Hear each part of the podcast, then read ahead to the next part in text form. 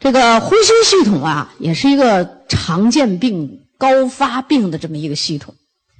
现在我们这个人呢，大家都知道这个空气污染啊，所以咱们就有这个净化器啊。咱这净化器啊，再加咱这净水器，哎呦，这两个东西啊，真是宝中宝啊！啊，让我们人呢，真是在这个污染的环境里头少遭受点污染。这个呼吸系统就是从一个正常的人，我们每天从这个空。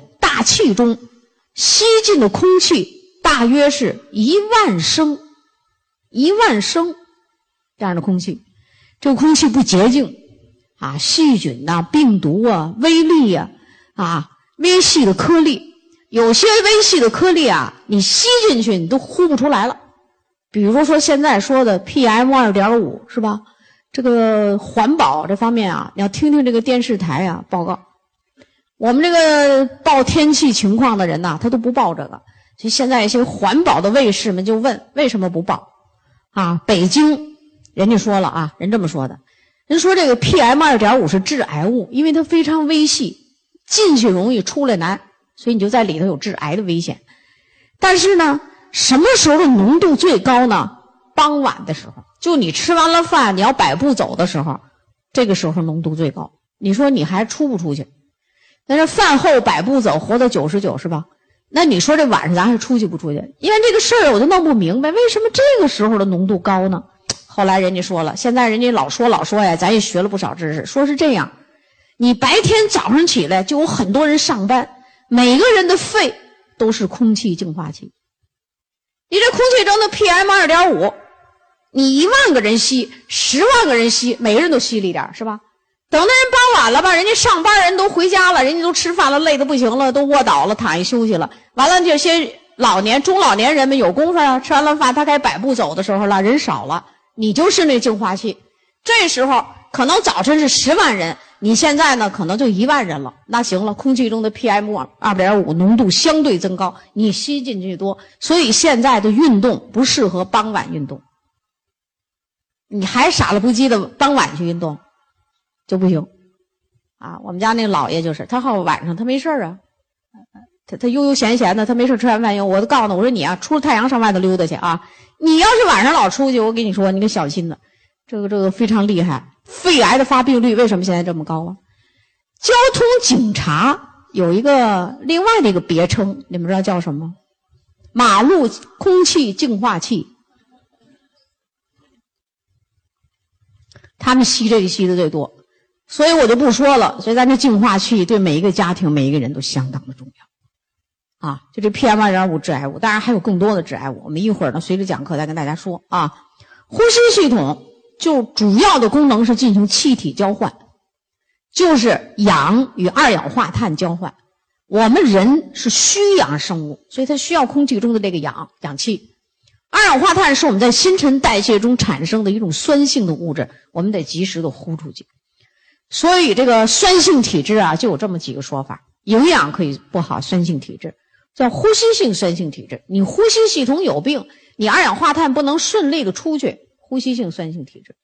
你还因为腹泻，又丢了好多这个水分呢、矿物质，你又是这个腹泻型的这种酸性体质，都可以啊。所以酸性体质这个概念啊，还是范围还是挺广的。所以大家要把这个思路啊打开啊。呼吸要是不好，二氧化碳不能及时的排出去，得了呼吸系统的病了，这个人就很容易是酸性体质，啊，这个酸性体质的这个专家就说这人体一定要抗酸性体质的这个专家得的是诺贝尔奖，啊，你别以为这是谁谁随便一说，这都是诺贝尔奖，而有些医生呢，竟然说人体不存在酸性体质，你说你要是碰见这医生，你不是活活让这医生把你给害了吗？所以有一本书就是不要让不懂营养学的医生把你给害了。这个书写的也非常好，啊，这书我都看过。你你多看点这类的书，对我们大脑有很多。它因为它都是这些国外的专家写的，所以对你这个思路的打开呀很有作用。啊，有的医生竟然这么说，还在广播电台说。这广播电台，我有一次坐出租车上这个机场。这个人就在那说酸性体质，我就听，我就看他能不能把这酸性体质解释明白。说了半天，他自己都不知道什么叫酸性体质，还在电视台在那瞎忽悠什么呀？瞎忽悠，是不是什么什么纯牌那瞎忽悠吗？我就跟那司机说，我说你听明白他说的什么？司机说我也不听，我就听他们都是胡说八道。我说呀，这个酸性体质不胡说八道，关键是他没说清楚。啊，这个呼吸系统由鼻、咽喉、气管、支气管、肺构成，肺是最重要的器官。前面那个鼻、咽喉、气管、支气管，都叫什么呢？全都是叫呼吸的通道，就是个管道。啊。他们都在那儿净化这个空气，最后要把这个比较清洁的空气送到肺里去。所以你甭管你是鼻子不好，是气管不好，你肯定在净化这个空气里你做的不好，那肺就要受危害。啊啊，这就是我们这个一个图了，大家可以看看这个图啊。这个图呢说的就是，呃，这个我觉得前排的这个灯还应该关关是吧？就昨天那样挺好，是吧？来负责灯光的给我们调一下，要不然那图就模模糊糊的。嗯嗯，这是呢，就鼻，咱们能看到的是鼻孔，其实鼻子里面有宽大的鼻腔，下面就是口腔了，是吧？这个鼻腔，然后下来，这就是咽喉部位，主支气管，这是一个主支气管，然后支气管分分成左右。支气管，左右支气管再分，这种分支的情况是不是像那树似的，像树枝子似的，是吧？所以我们在医学上管它叫树状分支，要分很多代，然后呢才能形成肺泡。这面呢就是把那个肺泡的那个东西组织都去掉了，就剩下支气管了。其实这种样子是不是有点珊瑚树的样子？有点珊瑚树。人刚出生的时候啊，就出生的这小孩，他没有接近这，没没有在这空气中还没有呼吸。假设这小孩有点意外，不存在了，尸体解剖了，这种小孩的肺，我告诉你，就像那粉粉的珊瑚树，哎，特别好看，特别透明，粉粉的那种珊瑚树的样子。然后我们一个正常人在这个自然界生活了几十年，可能又病了，但是他不吸烟。他自己不主动吸烟，当然他可能是被动吸烟啊，或者在我们过去这东北的大工业城市待着，这个肺啊是灰蒙蒙的了，就是里头有很多粉尘异物。你要洗一洗那个水呀，就把这个解剖人的肺拿下来洗一洗，那个水啊就跟那刷烟筒的水似的。这还是不吸烟的。如果是吸烟人的肺，那个也那个肺呀，就是那个。发那种灰里带棕的那种颜色，然后就用我们过去的洗衣服那大盆，知道吧？年龄大点人都知道，我们原来有一种那大铝盆，是吧？就那大号大洗衣服盆啊，六盆水，水不见清。你说这比那刷刷烟筒还厉害？干啥呀？他那个肺呀，像海绵似的，你抓一抓，洗一洗，就出一些脏东西。换水，几盆水的这么洗。我为什么能跟大家形容出这个？因为我们是上学的时候，最后你毕业的时候，你必须做一次尸体解剖，然后解剖完了，没准就让你洗这肺。你不洗，或者你就洗肝儿去了啊，你洗肠子去了。但是洗肺，就大家一个几一个小组洗，别人得看着。哎呀，一瞅啊，这烟可真不能抽。正因为这样，所以我们家里头，我儿子不抽烟。我先生不抽烟，我们家里谁不抽烟？啊，不抽烟的家庭就那个那个房间里的墙壁、窗帘都比较干净，真的，你就十年了，人家过去哟，你们家这是这怎么都十年了？不像，为啥没有人抽烟？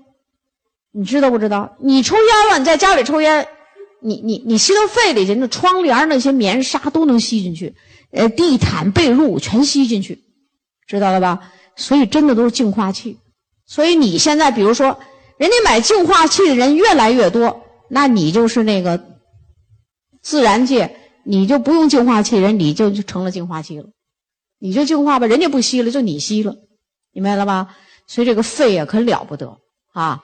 我就知道那小孩的肺，哎呦，你你就像那珊瑚树，它真是粉粉的半透明状态，特别好看啊。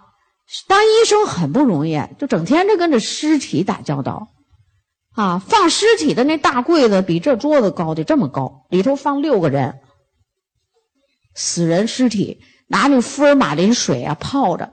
上解剖课的时候，这就叫重点院校，国家重点院校，啥意思？就是尸体多啊。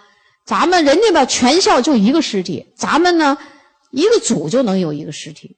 然后上课的时候，把这六个尸体都得从这个大箱子里给搬出来。谁搬呢？胆儿大的搬。你别以为学医人都胆儿大，尤其是刚开始解剖课是第一年学的课，我们的同学好多人不敢看，不敢搬。我们六个人比较胆儿大，我是一个。哎，我们这六个人里头吧，有三个人姓宋，而且都是女的，剩下那三个是男的啊。所以当年不有电影什么大李、小李、老李嘛？所以我们就大宋、小宋、老宋。我是属于那小宋的那个人啊。我们就得哈着腰搬，第一个好搬，第二个好，第三个好搬，那第四个、第五个，他深了，你这个搬了个身子哈那里头，一二三，抬出一个来。放到那试验台上，然后大家好上。呃，今天讲坐骨神经，都得把这坐骨神经给滴露出来看看。考试的时候怎么考啊？所以我们的那个时候老大学生素质很高。考试就是外边放一箱子，里头纸条，谁抓着啥考啥。你就抓一神经不是吗？坐骨神经，好，你找找完了说坐骨神经从哪儿到哪儿，从哪儿开始到哪儿止，什么作用，跟谁挨着？你说，你就抓一肝，你就说肝。我们好几个同学一考试，那胆小的给吓腿哆嗦。当时他休克了，完了谁考你啊？医学院的教授、副教授坐在这儿。那时候那大学生是这样，所以都基础很牢固。我就跟你说很不容易。你说咱现在上课背死尸，那你们得害怕，你得，所以咱就得有图，必须得有图。我还告诉你们，就这个幻灯片都是我一手操作，知道吧？人呢就得学习。其实我们这代人呢，几乎都是那个我们没学过汉语拼音，我学的是拼音，写出那东西像那日文似的吧，啊，叫拼音字母。后来学汉语拼音是跟着孩子上小学，自己的孩子上小学，跟着孩子学会了，啊，然后就会了，会了，慢慢的呢，你现在对电脑你不会拼音能行吗？对吧？你不会，所以我就有一阵特有意思，上机场坐那没事就看着那些字，自己默默的拼。就这拼音现在就很熟悉，然后电脑吧也是电脑盲。我们这代人电脑玩不是八零后，人八零后玩这玩的溜着呢，咱们不会学的。你给公司讲课，最开始你们不知道，都是那大纸画的图。后来人越来越多，看不见了，必须用电脑，这怎么办呀？我就买了一个小学生学电脑。我现在其实就告诉你们什么学习方法呢，明白不？你别都都做做做安利不会电脑没法做，我就跟你们说，讲课去了就得有档次，啪啪啪拿出课件来一讲。对方就得给镇住，说是不是？完了，你拿一小破纸儿来，我跟你说这个，那是两个档次，是不是？啊，我就买了一小学生学电脑。那时候我还在沈阳，就在一个马路上的流动书摊上，我一看，北京海淀区小学生学电脑上册下册。我说你这多钱一本啊？他说六块。我说你就剩最后这两本了，你还六块什么呀？也不干净了。我说你这样吧，六块钱我就两本我都要。买了这两本以后，六块钱。第一册很简单，就把电键盘什么的干嘛用的都能明白了，但是得熟练。第二册就叫多媒体了，就比如你做这幻灯片、艺术字、图片怎么来的，照相机在上头怎么用。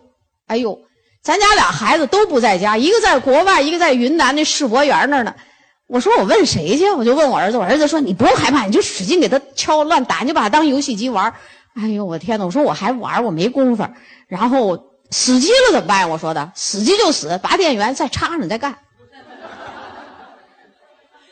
这他给我说了一这个，我就不害怕。我一寻思，死机是不是这电脑坏了呀？就这么着，一步一步到现在，就把这幻灯片都做成这样了，知道吧？啊，你不闯这关，你也有老朋友知道，我们当年讲那个神奇的蛋白质，是不是那字都飞来飞去？啊，有两个那个天平，这边装点东西平衡，营养最大的、最好的境界就是均衡。